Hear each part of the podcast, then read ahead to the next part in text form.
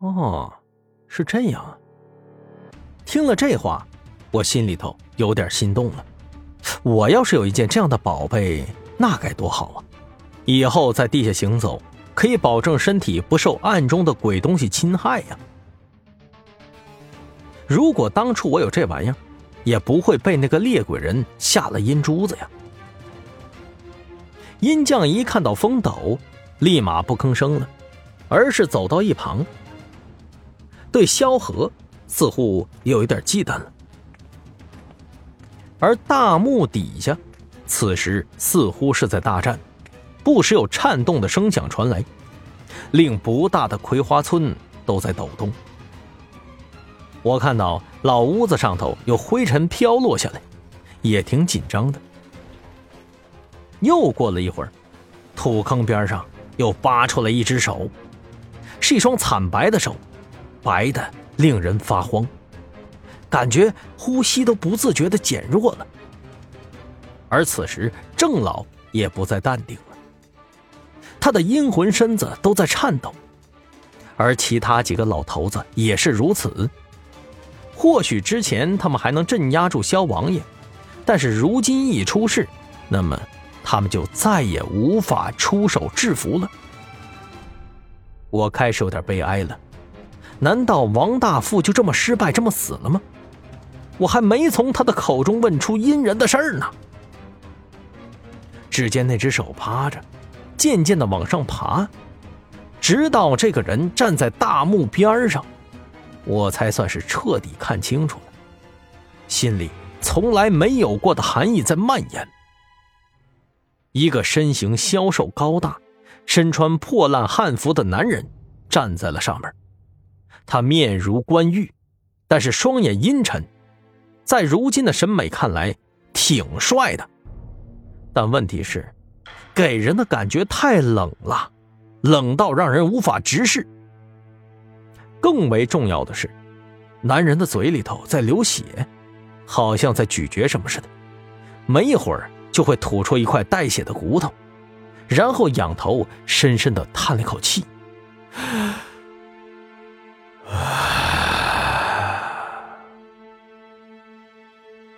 郑老这时候说道：“哎，小王爷终于还是出来了。”郑老说完，整个人就放松了下来，似乎不再有所紧张和期盼了。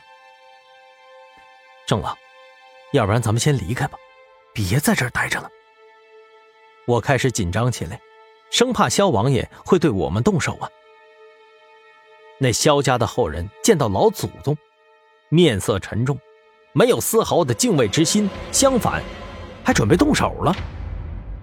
尤其是那个萧何，更是将风斗一甩，黑色的斗笠迅速扑了上去，风斗是隐隐生风，直接要戴在萧王爷的脑门上去了。只见萧王爷冷冷抬头。开始往后退了两步，我觉着这个动作不对劲呢。随后转念一想，会不会是萧王爷身体还没恢复呢？所以不想硬碰硬啊。我正想着呢，但却发现萧王爷忽然神情一变，脸上也起了变化，原本丰润如玉的皮肤竟然开始失去光泽，瞬间老了数十岁似的。他变成了老人。身子更是佝偻了起来，那风斗一下子就戴在他的脑袋上了。萧王爷神情大变，急忙扭头想逃离，但是整个人一下倒在地上。这一幕把我和郑老看的是大眼瞪小眼啊！这什么情况啊？我赶紧问道：“呃呃，郑老，这萧这萧这萧王爷就这样，这么这么挫呀？”这有啥好怕的？郑老坚定的摇头：“不对，不对呀！这萧王爷手段奇特，没有人是他的对手啊！”我正在想，这到底是怎么回事呢？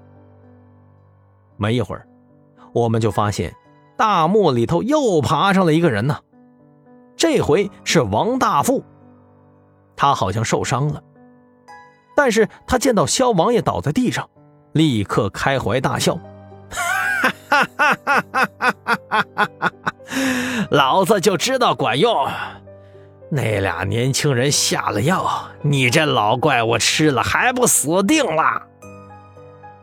王大富这么一喊，我立马明白了。